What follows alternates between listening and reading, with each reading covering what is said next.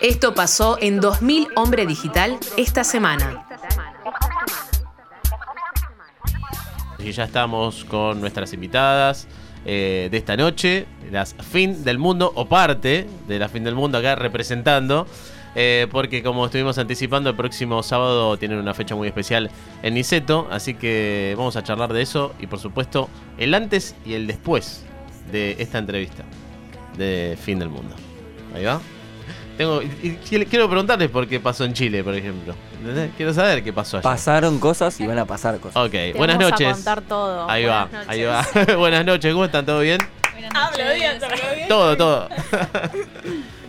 bueno, a ver, para que te acerco ahí Sí, así se escuchan. Ahí va. ¿Cómo están? ¿Bien? Todo bien. Todo bien. Gracias por invitarnos. No, por favor.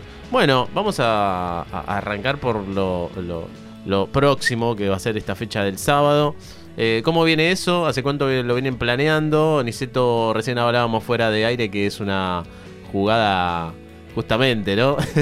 Eh, fuerte para eh, bandas emergentes. Así que, bueno, ¿cómo están con esa sensación de tocar en Niceto? Bueno, soy Lucía. Ah. Con Fin del Mundo nos pasan cosas muy locas todo el tiempo. Entonces Mm. es como, como que siempre estamos en una ahí medio manija de. Uy, tenemos esto, uy, tenemos lo otro. Así que es, es- es como una vorágine. A ver, ahí si te puedes. Ahí, ahí estamos. La estamos eh, ubicando en, el, en el- en el espacio Ahí va. para por el tema de- del micrófono para que se la escuche mejor. Ahí estamos. Estamos muy nerviosas por Niceto, estamos muy ansiosas, queremos que salga todo bien. Por suerte tenemos mucho apoyo de amigues y gente que nos está haciendo el aguante. Pero bueno, sigue siendo una apuesta fuerte para una banda emergente eh, y un evento autogestionado como, como decíamos recién.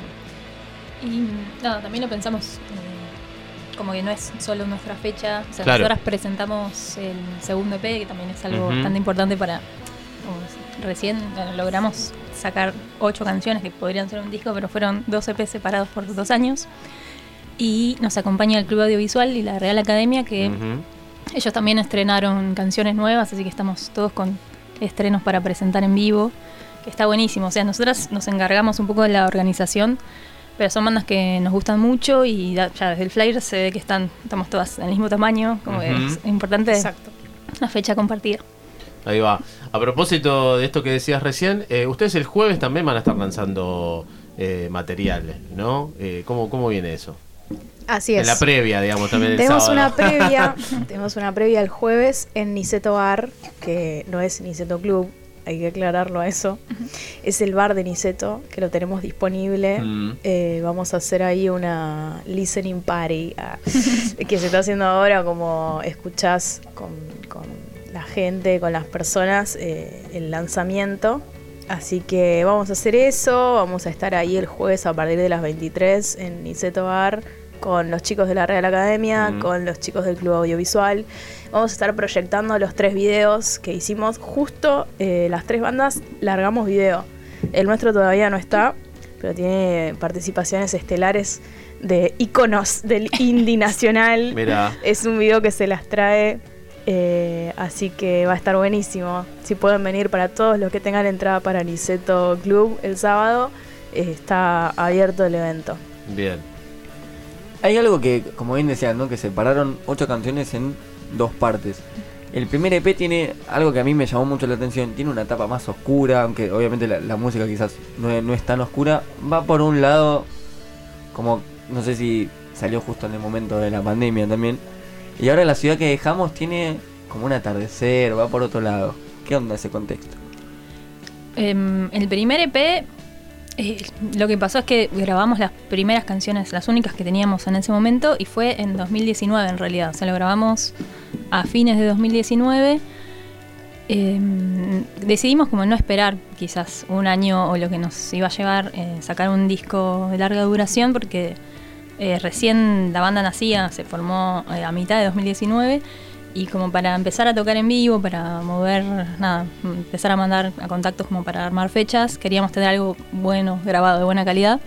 Entonces fue un poquito apresurado, pero llegó como, nada, en el momento justo.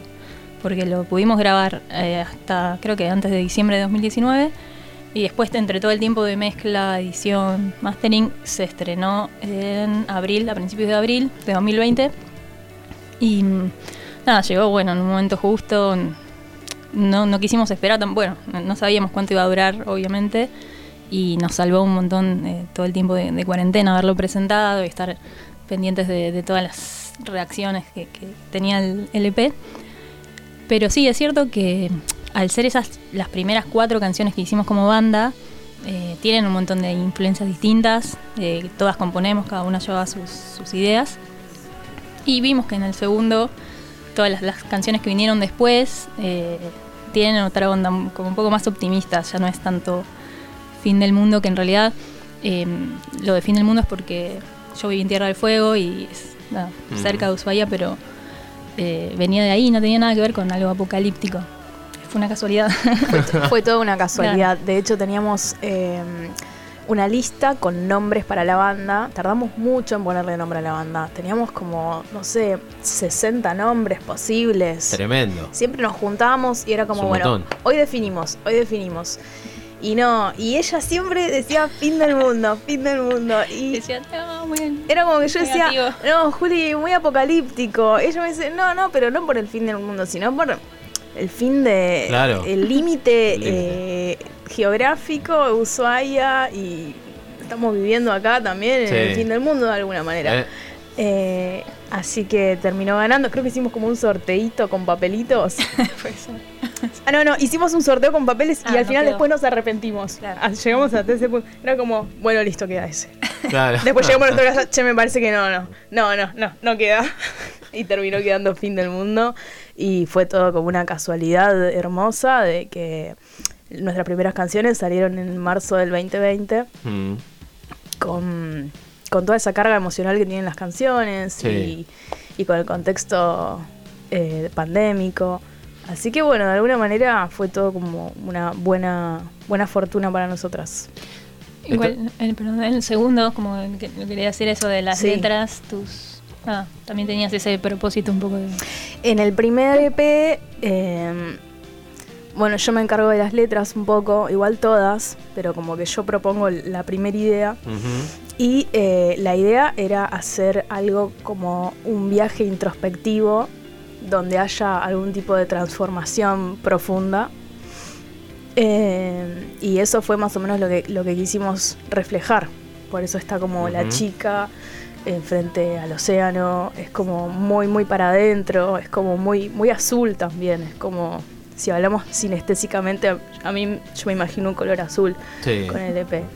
Eh, y con estas nuevas canciones eh, se empezaron a dar un montón de cosas distintas en las vivencias de cada una. Empezamos a explorar y a ser un poquito más libres también eh, en las composiciones y quisimos tocar como también otras emociones del espectro humano. Así que quisimos darle un poquito un aire más cálido, más abierto. Así que bueno, espero que, que lo logremos más allá del arte de la tapa en las canciones. Me, me que digas lo de los colores, porque justamente el primer EP con el azul y quizás un poco el gris te lleva a la melancolía. Hay, hay un viaje muy lindo, como decías, entre las letras y la música, que como que van juntas y hacen algo muy flashero. Eh, en vivo, mucho más flashero. Eh, y cuando escuché el próximo verano, está como esa cosa más optimista, pero ¿qué, qué colores quizás les traen esta, esta ciudad que están dejando? Y eh, me parece que es esto, el naranja, el ocaso y el amanecer, todo lo que tiene que ver un poco más con el sol, más que con la luna, quizás. No lo hablamos nunca esto, pero bueno, hay muchas cosas que, no hace falta hablar también y, que confluimos todas en, en lo mismo. Así que creo que va por ese lado. Estamos hablando con Lucía Masnata, cantante, y Julieta Heredia, guitarrista, respectivamente, de Fin del Mundo, banda que va a estar presentándose el próximo sábado en Niceto Vega.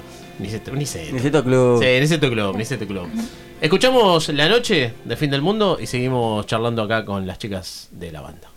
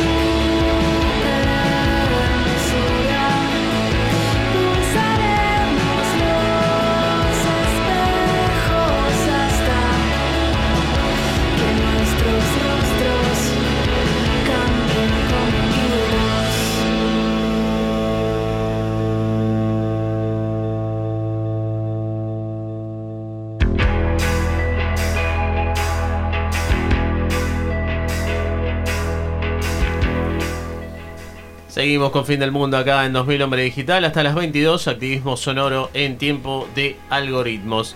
Eh, estaba pensando que mientras Lucía decía que eh, en uno de los videos hay gente exponente, si se quiere o no, del indie rock, estaba pensando en que tengo la sensación de que al hablar de indie rock eh, estoy hablando de algo que está vigente.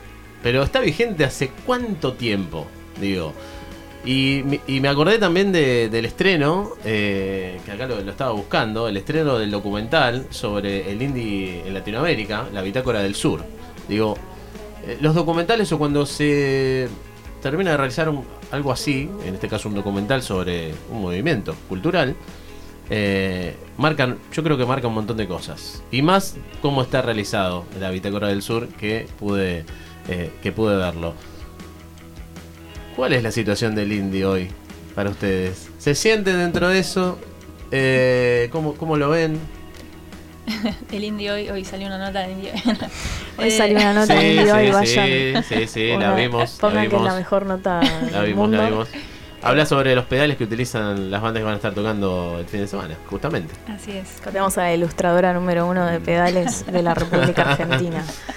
Eh, la situación del indie, qué sé yo, porque es un término también que engloba un montón de cosas. Mm, Eh, para mí, indie es esto que estábamos hablando un poco fuera del aire, que es tipo eh, do it yourself también. claro. Y también esto de robar un poco del punk, de no hace falta que seas un súper erudito Ujú. ni que tengas la mejor técnica del mundo, si vos tenés un mensaje para transmitir o una emoción que querés sacar afuera y te sabes tres acordes, hacelo.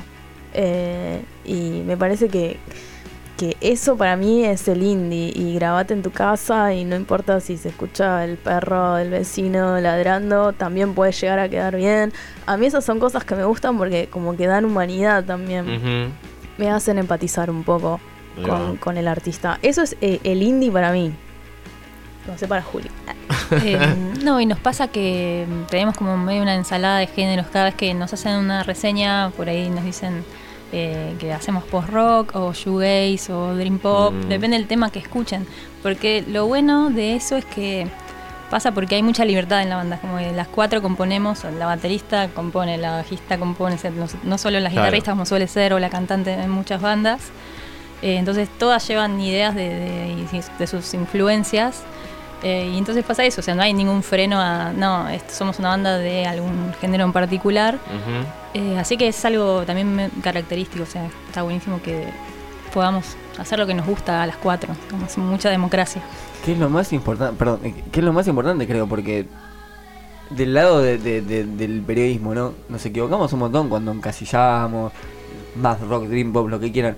Al fin y al cabo es música, y como bien decías lo del indie, el indie se empezó a llamar como un género musical cuando siempre Sí. fue una especie de estilo de vida o hacer Sí, cosas. sí, sí. Es tremendo eso.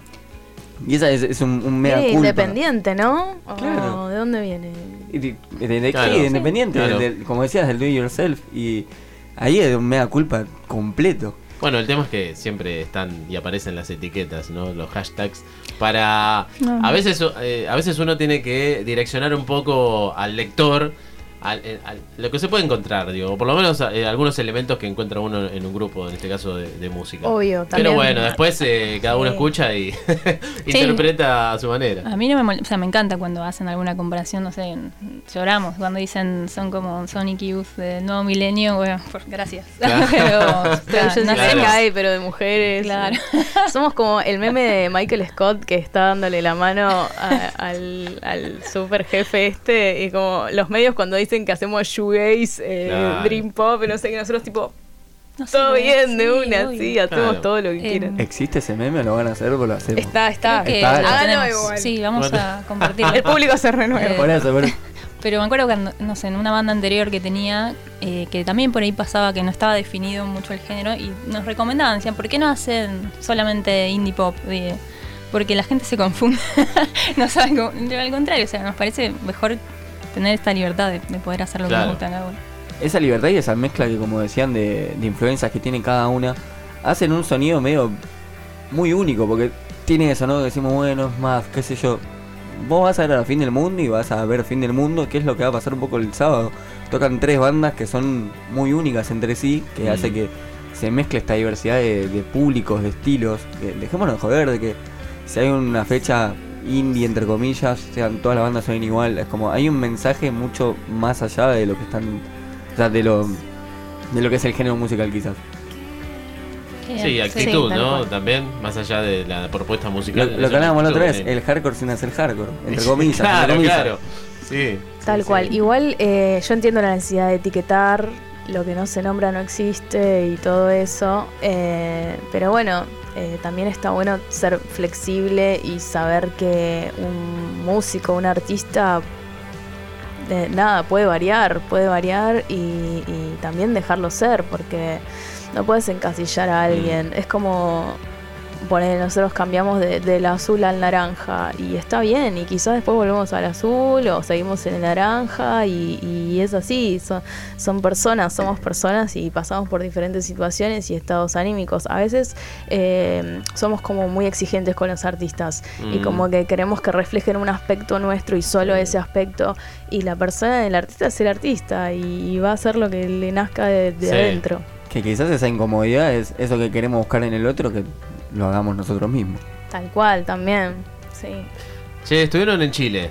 Eh, ¿Cómo fue esa experiencia? ¿Dónde estuvieron? Lo- ¿Los lugares donde estuvieron eran similares? ¿Qué, qué- con qué se encontraron allá? Procesando. Experi- Procesando. experiencia en proceso.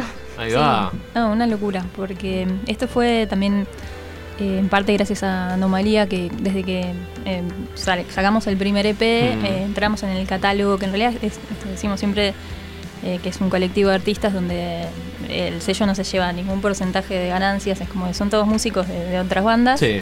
que es solamente para, bueno, apoyarse mutuamente, tener una plataforma como para distribuir la música en plataformas digitales. Y lo bueno es que eso, eh, gracias a que nuestro primer EP salió en- dentro del catálogo de Anomalía, llegó a otros países donde eh, las bandas ya, ya habían ido a tocar, como Chile, ya habían ido un par de bandas, no sé, México, varios de, Sudamérica. Y mm, lo de Chile fue por el sello eh, que se llama La Rock Psychophonic, que son medio un sello hermano de Anomalía, compartieron varios festivales. Y nos invitaron para. mm, Creo que ya había surgido alguna invitación antes, después vino ¿no? la cuarentena. Y fue, nada, una locura. No, fue, la- nunca habíamos tocado fuera de la provincia de Buenos Aires. Y, Y de repente cruzaron la De repente cordillera. estamos en otro país. Claro, claro, claro. sí, lástima eso, no nos Qué pudimos lindo, quedar ¿eh? más tiempo. que ya el, el- el solo hecho de pensar que estás cruzando una frontera ya te predispone de una manera y más si vas a llevar tu arte, o sea, un momento único, mágico. Eh, eso no fue te muy lindo, más. fue muy lindo porque eh, además eh, eh, el festival en el que estuvimos era un tremendo festival, o sea, era una curaduría de bandas increíble, cada banda que, que tocaba era hermosa, con una propuesta súper rica musicalmente y un montón de bandas que, que yo escucho ahora gracias a haber estado ahí porque me volaron la cabeza. Y decir, loco, wow, nos invitaron a nosotros, nosotros nos sentíamos tipo, ¿qué hacemos acá? Las, más- las más indies de- del tipo, festival. éramos las más más indies rock. del festival, era tipo, mm, mm, mm, ¿qué hacemos acá? Pero bueno, era como, bueno, la tenemos que romper o romper y creo que un poquito la rompimos, por lo menos en actitud estuvo. Bueno, sí, bien. hermoso. Y bueno, lástima, no pudimos hacer más que una fecha porque nuestros trabajos y todo teníamos que volver. Ujú. estuvimos cuatro o cinco días, o bueno, cuatro días creo. Pero quedamos muy buenos contactos para volver y no, quizás en el verano y hacer algunas otras ciudades. Estuvimos solo en Santiago, pero paseamos por Valparaíso un día. Y que Bien. se genere esa ida y vuelta entre bandas de Chile con, con bandas de acá. Sí, además había bandas de Colombia, eh, dos bandas de allá que eran Mula y Mr. Bleed. Así que conocimos también a esas bandas que, bueno, buenísimas. Todo, todo Latinoamérica unida gracias a Le Rock. Así que gracias Ahí Le va. Rock. Ahí va. Che, eh, hay entradas para el sábado todavía. En. Sí, sí, se agotaron las, eh, las anticipadas que eran con descuento. Con descuento. Claro, Ajá. así que bien, quedan, quedan las entradas a precio normal, eh, que en puerta también van a seguir a ese precio. Y eh, eso, lo del jueves también. te pueden entrar eh, las personas que, que tengan entrada, entran Sí. gratis. Así que también, un extra. Bien. Y ya que estamos con el tema digital que nombraron recién, eh, ¿cómo, cómo se llevan con el, con el formato físico de, de- de- de- de- de una representación, digamos, musical? ¿No va? Eh, ¿Sienten que no, ya no tiene Con sentido? un cassette, un CD. Lo que quieras, eh, fin del mundo materializado. Y mira, yo eh, tengo uno, una opinión que, que es distinta a las chicas y me odian por eso. Eh, yo estoy un poco en contra de, de adquirir más objetos por un tema ecológico, pero mm, las chicas aman, aman las ediciones físicas y los cassettes y, y entiendo mucho a la gente que le gusta igual. Yo digo esto, pero tengo en un mueble de mi casa el cassette de Fin del Mundo ahí, en un altar que me encanta, así que... No, ah, obvio, nosotras crecimos en los 90 y nada, cassette, CDs o vinilo, ojalá, nos encantaría. El tema es que no lo pudimos hacer. Bueno, hicimos una edición muy chiquita de cassettes, Sí. que era con preventa. Ahora, lamentablemente, no llegamos a editar el nuevo. Lo queríamos tener para, para el sábado, pero vamos Son a hacer. muchas cosas, chicos. Claro. No, no, no podemos Eh, más. Es no, mucha- aparte- pensar en demasiadas cosas. Sobre todo el tema de la inversión, o sea, somos una banda que hacemos todo nosotras Claro. independiente y no podíamos encargar, no sé, 50, 100 CDs sin, Claro. sin tener la inversión previa, así que lo vamos a hacer pero con preventa. Entonces, eh, Bien. Los que quieran comprar el, el CD se pueden anotar un mail, nosotros ahí nos comunicamos, hacer transferencia y ya editamos seguramente para la próxima fecha. Si nos va bien en, en va. vamos a poder invertir en discos. Bien. Va sí, bien, va- bien, va bien. Ahí te- vamos. Vamos. Vamos a tirarle buena vibra para todos. Sí, Hay vamos, mucha, vamos. Buena vibra. hay mucha ansiedad, me imagino. Pero eh, quedó algo igual de merch que se pueda adquirir el, el sábado, alguna remera, alguna. Tenemos tote bags. Sí, Qué bien los totes, la vuelta a los totes. Sí. Quedaron los totes y remeras no, ¿no? No, pero también va a salir una preventa con nuevo diseño. Sí. Así que solo eso creo. Algunos pósters llevaremos, así cositas, stickers para regalar, eso sí. Pero bueno, poco, pronto. Vamos a dejar ahí una listita. Jodíamos hoy que en, en toda la feria, de que seguro que los chicos van a tener feria, vamos a poner un cartel que diga. Qué raro que no hay cosas de fin del mundo, ¿no? claro. Anota, anota tu mail en este papel para saber más. porque, claro. Sí, ¿Viste? que sí. ¿Viste? El for- vamos, vamos por el formato físico. A Vamos mí me por el encanta. formato físico. Sí, me encanta. El próximo sábado, fin del mundo, el Club Audiovisual y la Real Academia en Niceto. Eh, Lucía Masnata y Julieta Heredia pasaron aquí por 2000 Hombre Digital. Caigan temprano, apoyen a todas las bandas. Lo que decimos siempre, apoyen, asisten, difundan. ¿A qué hora es el horario posta a posta de apertura de puertas? A las 8 abren y como somos tres bandas, va a ser muy puntual. O sea, 8 y cuarto ya va a estar empezando la Real Academia. Así que eso, bastante puntual porque a las 11 termina todo. Bien, buenísimo. Pasó fin del mundo aquí por 2000 Hombre Digital. Gracias, Gracias por eh. invitarnos. Escucha 2000 Hombre Digital todos los martes. De 20 a 22 por Radio Colmena.